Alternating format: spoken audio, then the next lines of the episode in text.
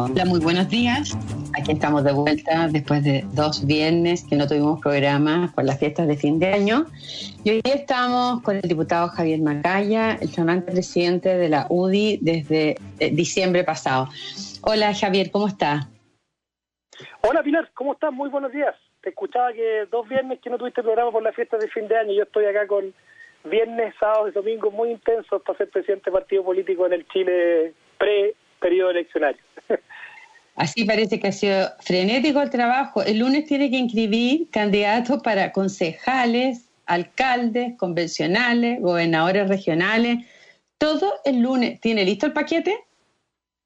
Estamos afinándolo, estamos con detalles, tenemos, tenemos mira, avances súper importantes. Obviamente el, viernes, el lunes se inscribe esto, pero todavía tenemos particularmente en el tema municipal hay que hacer algunos ajustes conversando con nuestros socios ahí de Renovación Nacional y de Bópoli y el PRI, así que estamos esperando, yo creo que vamos a, vamos a andar bien. Lo de ayer fue una buena una buena señal, eh, particularmente en lo que significa la elección de convencionales constituyentes, haber logrado este acuerdo que para nosotros, para mí en lo particular era muy importante, me, me aboqué desde el primer día a lograr la unidad del sector en ese en esa en esa elección particularmente lo que no implica ni pacto político para las siguientes elecciones tradicionales ni que se incorporen a la coalición pero que sí supone una preocupación especial de, de, una elección que va a marcar los próximos 30 años de Chile. Yo creo que al final escapa de la lógica de las elecciones y de las alianzas políticas tradicionales. ¿Y qué diferencia eh, significa que Chile eh, Vamos vaya unido con el Partido Republicano en términos de elección de convencionales versus que la oposición y la izquierda hasta aquí está yendo en dos listas y probablemente tres. Mira, significa mucho. Yo yo creo que es justamente la, razón por la cual se hace más necesario, más urgente que nuestro sector vaya unido. Eh, de nuevo, como, como te decía, cuando a mí me eligieron presidente de la UDI al día siguiente de esa elección, eh, llamé personalmente a José Antonio Caz, le dije que era importante que hiciéramos el máximo esfuerzo por lograr la unidad en el sector. Quiero agradecerle, de verdad, sinceramente, a los presidentes de Renovación Nacional, Rafael Proens, Andrés Molina de Bópoli, porque sé que significa de repente en muchos casos, y el PRI, por supuesto, también, Rodrigo Caramori, significa en muchos casos lo que, lo que, no sé, es la que uno de repente en elecciones tradicionales quiere marcar, de cuáles son las diferencias y los matices que existen entre, entre partidarios de una misma coalición, de un mismo sector político, pero acá estamos en presencia de lo que va a ser la elección más importante y que va a marcar el futuro de los próximos 30 años, donde la, diferencia de ir unido o no era, era según aproximaciones, eh, de, los 6, 10 constituyentes más, más o menos eh, que podrían perderse si es que nosotros no íbamos unidos. Yo creo que tenemos una, una oportunidad importante de tener una coalición al interior de la constituyente, con una alianza que estamos generando en este caso que sea capaz de defender eh, proponer y ser capaces de, proyectar las ideas que nos interesan, que queden plasmadas en la Constitución para los próximos años. Javier, eventualmente la Chile Vamos podría tener la mayoría de los escaños si hay tres listas por el lado de la izquierda. Nosotros esperamos tener la mayoría de los escaños, aunque aunque hayan dos listas por la mayoría de la, izquierda. Lo que acá lo que supone un ejercicio distinto, Pilar, eh, es que nuestros constituyentes también independiente que sea la bancada más grande, que yo aspiro que la bancada de Chile Vamos y más los republicanos sea la bancada más grande de la constituyente, eh, acá lo que importa es, son los dos tercios, no basta con tener un, y se ha demostrado, o sea, te pongo el ejemplo del Congreso actual, donde Chile Vamos sí tiene la bancada, sumando Renovación Nacional, Evópolis y la UBI, más grande, pero somos oposición en el Congreso, y para qué decir cuando tú tienes que construir acuerdos con dos tercios. Eh, dos tercios una cuestión. el 47% actual que tienen en la Cámara no les sirve para constituyente. No, yo creo que, o sea, a ver, yo yo no yo dificulto y creo que es, una, es una, es absolutamente ficción eh, pensar que, que, una coalición puede tener los dos tercios de la constituyente. Por eso acá, independiente del número, ¿ah? que, que, obviamente sea superior al tercio de la constituyente, que llegue al 40, un poquito más o menos de la, de, la constituyente, que son las más o menos aproximaciones que uno puede hacer, eh, lo importante es acá tener la capacidad de llegar a acuerdos. Eh, si, si, tú no eres capaz de, hacer que la constituyente se ponga de acuerdo en los dos tercios, nosotros siempre lo hemos dicho, es la reforma más... En, el Congreso hay muy pocas reformas que tienen dos tercios y son difíciles de lograr esos dos tercios. Y por lo tanto acá, en toda la Constitución, vamos a tener que ser capaces de generar un gran acuerdo que, que, obviamente le presenta a Chile un pacto constitucional que rija para, el futuro de Chile y que además, ojo Pilar, esto, y esto es lo más importante, que acá uno no se tiene que olvidar que esto es un proceso que partió con un plebiscito, pero que también termina con un plebiscito, el proceso constituyente eh, a, la culminación del trabajo de la constituyente, así que nosotros esperamos que eso eh, tenga tengamos un resultado razonable para presentarle, para que Chile nos diga que está de acuerdo con lo que le presenta la constituyente.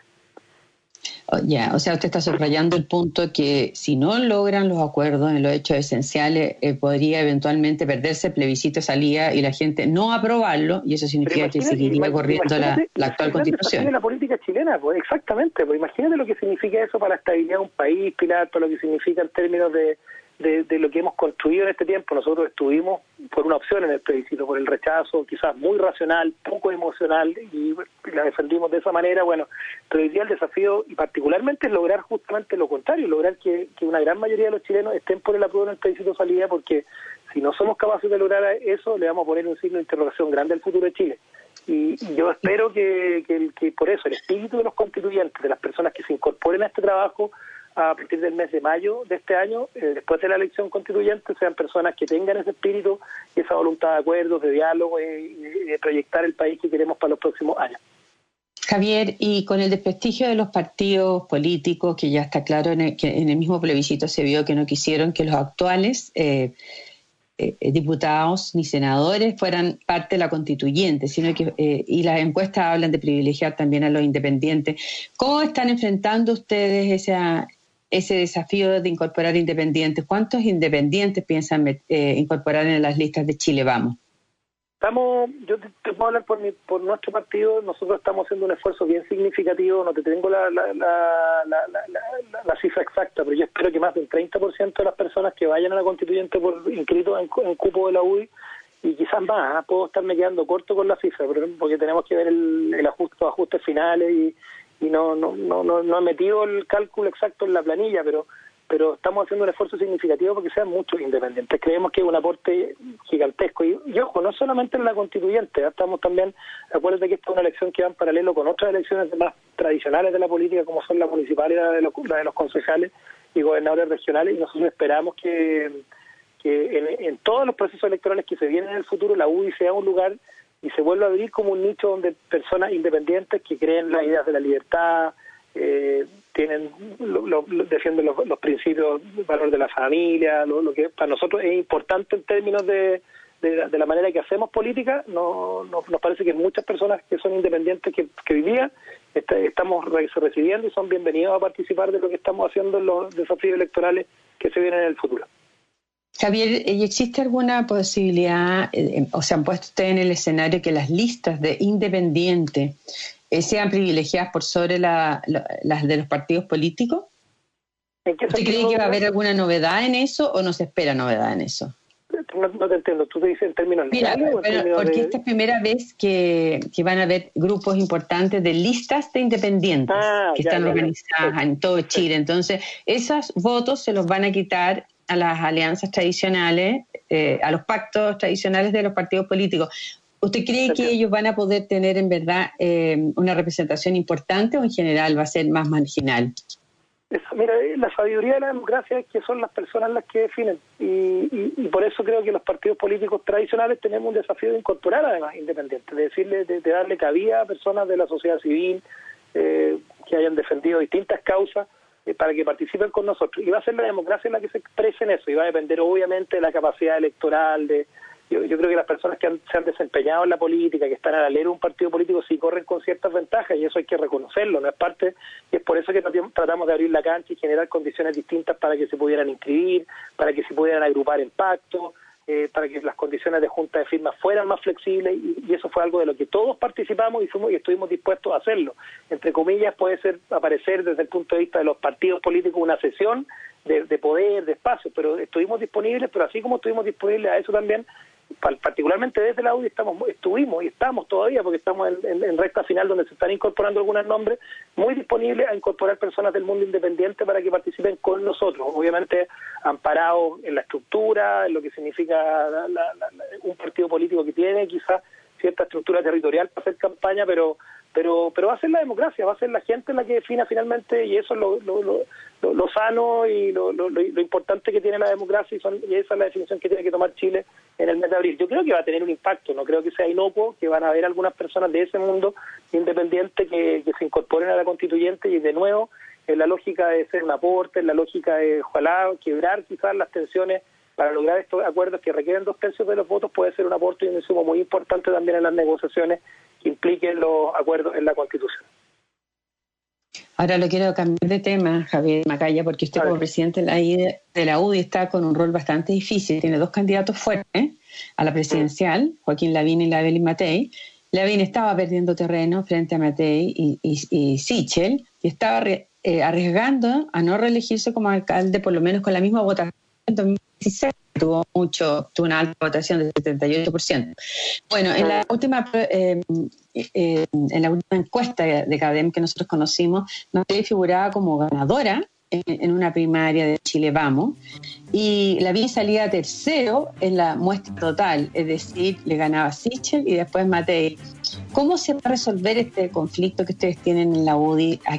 ¿Cuál va a ser el candidato? Porque tampoco pueden ir a una primaria con dos candidatos de la UDI porque con la dispersión de votos se le van a imponer estoy hablando de una primaria de Chile Vamos, y se les va a imponer eh, lo más probable o Desborde o Sichel. ¿Cómo van a enfrentar este, Mira, primero la, definición que tomó Joaquín, la, definición que tomó Joaquín Lavín ayer, antes de ayer, a mí me parece bien aceptada. Me parece que además lo demuestra como un político, como lo que es, ¿ah? como un político flexible, que es capaz de innovar, de sorprender, de tomar decisiones que quizás no estaban dentro del entramado original. Eh, y yo creo que asume ese, asume ese compromiso con la candidatura presidencial hoy día. Eh, y como partido, para nosotros es importante que él tenga ese compromiso con la candidatura presidencial, porque la UDI además tiene, como tú bien dices, dos candidatos presidenciales. Eh, él, Matei, tomó una decisión diferente, ya va a la reelección, son realidades de las comunas que ambos representan son distintas en sus desafíos electorales, tú mencionabas candidatos que están y, las potenciales, no sé, los porcentajes de reelección, eso es algo que es política ficción, pero pero las estrategias de ambos son diferentes, yo creo que eso le da valor al, escenario presidencial para nuestro partido, yo, a mí eso me tiene muy contento porque a pesar de lo difícil que ha sido este año, tenemos un, un problema que al final no es un problema, es un dilema que tengo que resolver tú tienes razón que como presidente del partido nos va a tocar tomar decisiones y posturas respecto a esto, que es un bonito dilema de, tener dos buenos candidatos presidenciales posicionados y hay una definición que nosotros sí ya tomamos, que es no tomar, no cerrar este tema hasta después de la constituyente y municipal. Eh, queremos esperar que ambos se puedan desplegar, apoyar en esas candidaturas lo que significa la constituyente y la municipal, y, después de eso iremos tomando definiciones, no, descartamos aún ningún escenario.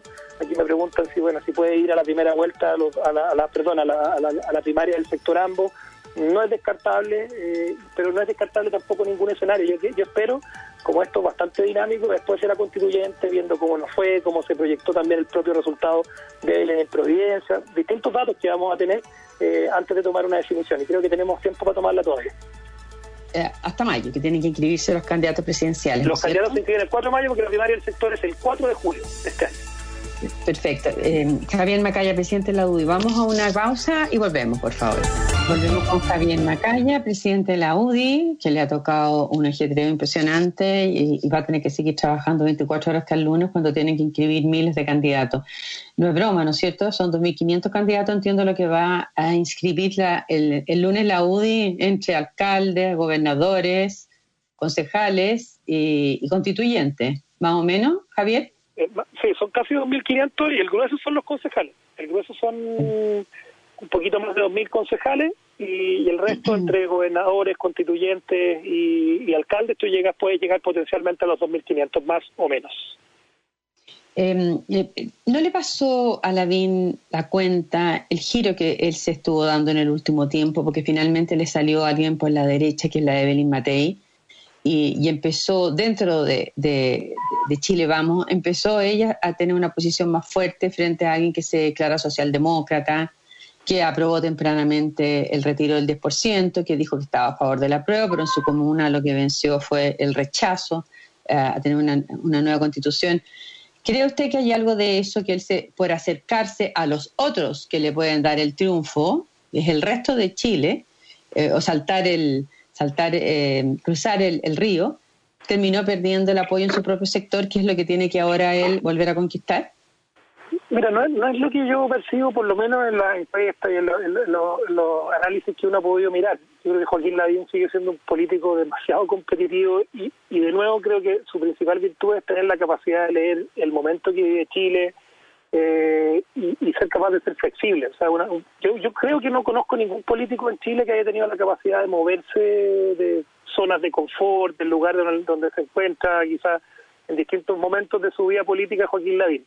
Eh, y Evelyn Matei, yo lo, pongo también como nuestra candidata presidencial, tampoco uno lo puede encasillar dentro del, de, la, de, la, de la mujer política tradicional de derecha, una mujer que particularmente con su paso por la Municipalidad de Providencia ha tenido la capacidad de, de generar una, un liderazgo diferente, ciudadano, con causas que son múltiples en, en, en esa, en esa urbe que es Providencia, eh, con diversidad, con movilidad social, con lo que significa la, la, capacidad de, administrar una, una, una, ciudad y una vecindad como esa. O sea, yo, mira, yo creo que si hay algo que ha tenido la capacidad de leer Lavín, eh, es un momento que vive Chile, una capacidad acá, si uno se sale de la caricatura y ojalá sea el tiempo de leer una columna que él escribió después de, de esto, claro, que quizás es una frase que puede estar en el contexto de, soy, me siento socialdemócrata o Chile necesita socialdemocracia, no me, no me acuerdo exactamente cuál fue la frase, pero se le moteja quizá en la, en la cuestión bien en la, cuestión bien simple de que él es socialdemócrata, es como cuando también en algún momento en la lógica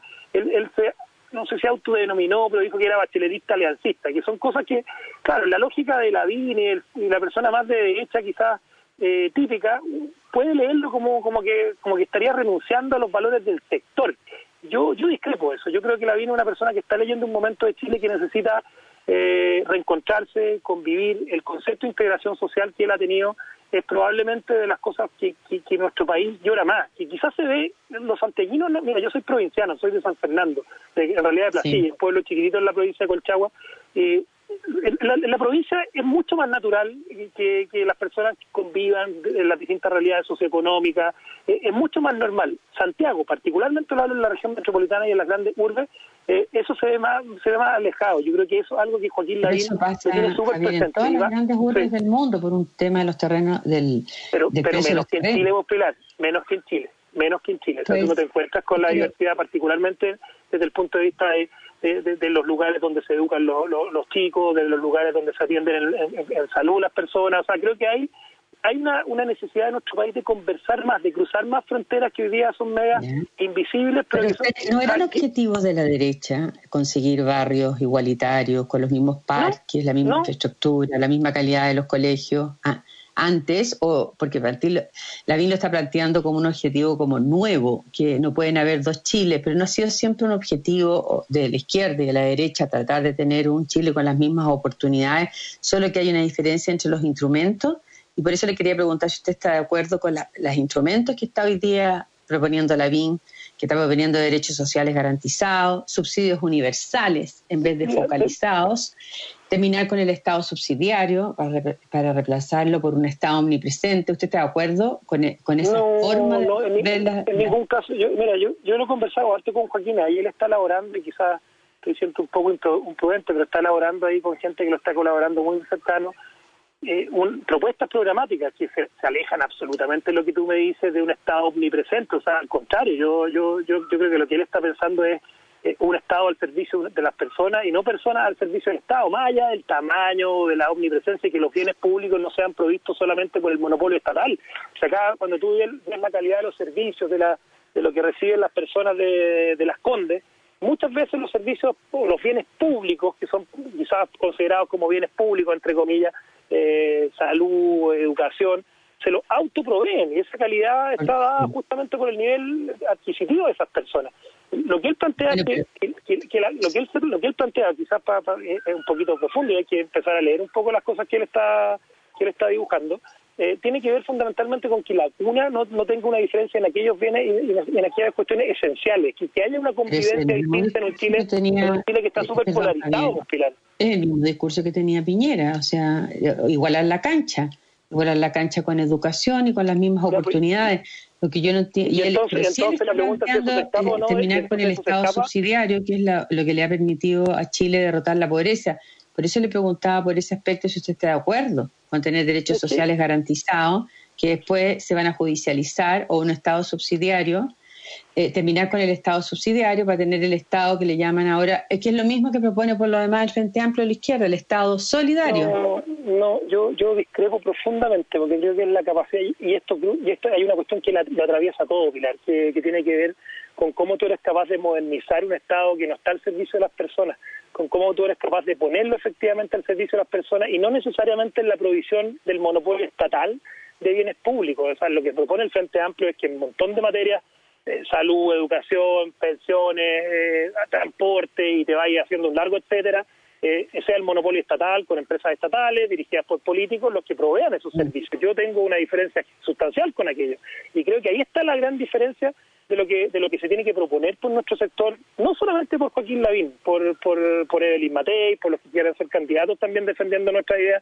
por un Sebastián Sichel, por un Mario Desbordes, de que no sea el monopolio estatal el y, claro, hablar del Estado subsidiario a lo mejor en términos de omnicomprensivos puede tener una tenemos que hacer una derivación a ver dónde le somos capaces de meterle mayor solidaridad a ciertos aspectos. A hoy día estamos sin ir más lejos discutiendo una reforma de pensiones asumiendo que no hay solidaridad en el sistema, o sea, el sistema de pensiones en Chile sí tiene una cuota importante de solidaridad de que personas que no han cotizado en su vida tienen una pensión básica mínima de muy poquita plata garantizada, pero en el fondo, o sea, acá, acá muchas veces nosotros nos hemos dejado vencer por las caricaturas que se ponen eh, de que la Constitución, por el hecho de que se aprobó en el año 80, eh, las condiciones que se aprobó porque era el gobierno de Pinochet, no, no tiene la legitimidad y que no tenemos la capacidad de, de, de, entender de que, de, que acá los derechos sociales garantizados son súper importantes. Constituciones muy distintas en el mundo tienen derechos sociales garantizados, pero con páginas y páginas, como constituciones acá en Latinoamérica, en Ecuador. No quiero, no quiero ni siquiera mencionar el caso de Venezuela, porque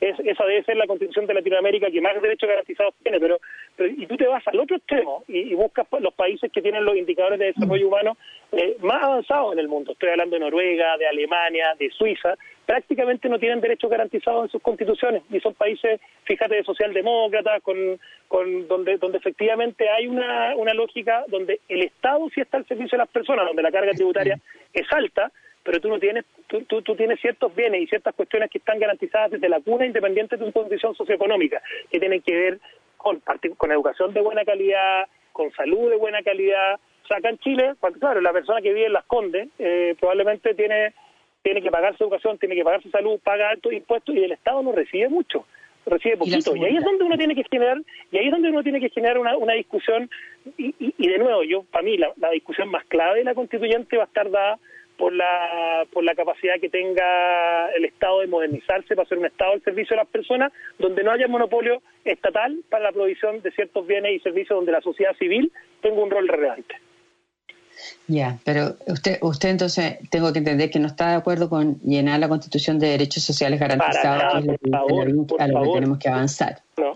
Y si tengo, si tengo que convencer, ¿Ah? si tengo que convencer a Joaquín Lavín de aquello de que no tenemos que llenar la Constitución de derechos sociales garantizados, lo vamos, a tener esa conversación. Es una discusión que se va a dar, donde estamos generando discusión programática y bueno, eh, veremos veremos ahí los argumentos que ponemos a un punto de inflexión en términos de que también se ha desprestigiado, así como estamos hablando de eh, con el lenguaje de la izquierda, de los derechos sociales garantizados, como si eso nos fuera a dar eh, seguridad de que esos derechos se van a proveer. No, no, el punto más importante hoy día no es que también hay un desprestigio de las soluciones privadas en los problemas públicos, entonces nunca se ha querido dar voucher a las personas para que puedan elegir ir a SAPRES o a centros de salud hoy día, en vez de estar hablando de eso, estamos hablando de hacer que todo el sistema sea estatal y que todo el, 7% de salud se vaya al FONASA. Mm. Eh, Oye, Pilar, ¿dónde está ese desprestigio? ¿Dónde está ese desprestigio? ¿En la gente o, está o está en los políticos? Yo creo que una, la, respuesta... Que hablan y toman los micrófonos y hablan de terminar con la diferencia en salud, pero ¿usted ha visto a Lavín proponiendo de que las personas debieran tener derecho a elegir dónde se atienden? Yo espero que lo diga. Yo creo que es una discusión súper importante. Eh, ¿Sabes lo que me pasa, Pilar? Que tú, o sea, que la pregunta clave es, el desprestigio de las soluciones privadas para problemas públicos. Eh, Yo no tengo ninguna duda. O sea, a ver, perdimos una oportunidad de oro, ¿no? Estuvimos dos meses o tres meses más tiempo en la, en la discusión más quizás relevante a nivel de opinión pública del año pasado, que fue el famoso 10%, y nadie reparó que, cuando había que ir a retirar el 10% de la plata estuvo estaba, eh, no estaba en las cuentas de paraísos fiscales, ni financiando no sé qué cosa, en una nube, estaba, se pagó rápido. Anda a ver las colas que hay en el registro civil para sacar un certificado y cuando tú ves una cuestión pública, quizás que es el, tema de las pensiones, eh, y cómo respondió una entidad privada en esa solución pública, que con todo el desprestigio que tiene la AFP, compárala con cómo funcionan entidades públicas que, bueno, las filas, las malas atenciones, la incapacidad del Estado de hacerse cargo de, de, estar al servicio de las personas y, de las personas, de una sociedad también que tiene que tener respuesta del, Estado cuando son abusados por parte del Estado también. Javier, tenemos que irnos, pero una última pregunta. Ustedes tienen hasta el lunes para presentar quién va a reemplazar a Lavín en Las Condes y este es un feudo bastante monopólico, que es como regalarle a la persona que, que ustedes nominen quién va a ser el próximo alcalde. ¿A, quién, ¿A quién tienen pensado? Estamos conversando con varias personas. Me daría mucha lata adelantar nombres porque tú sabes que los nombres se queman cuando uno los hace tan públicos. Así que estamos esperando, este conversando ya le dijo que no, ¿es efectivo? Eh, estamos conversando con él también, es una de las personas con las que estamos conversando. Javier Macaya, eh, diputado de la UDE y flamante presidente, y con mucho trabajo por delante. Muchas gracias y que gracias, el fin de semana para tener sus 2.500 candidatos el lunes. Gracias, Pilar. Un abrazo grande a todos los auditores y particularmente a la gente de mi provincia de Colchagua, y que yo sé que escucha mucho la radio. Ya, ya, Javier, muchas gracias. Me despido de ustedes. Nos vemos el próximo miércoles. Que tengan un buen fin de semana. Cuídense. Hasta luego.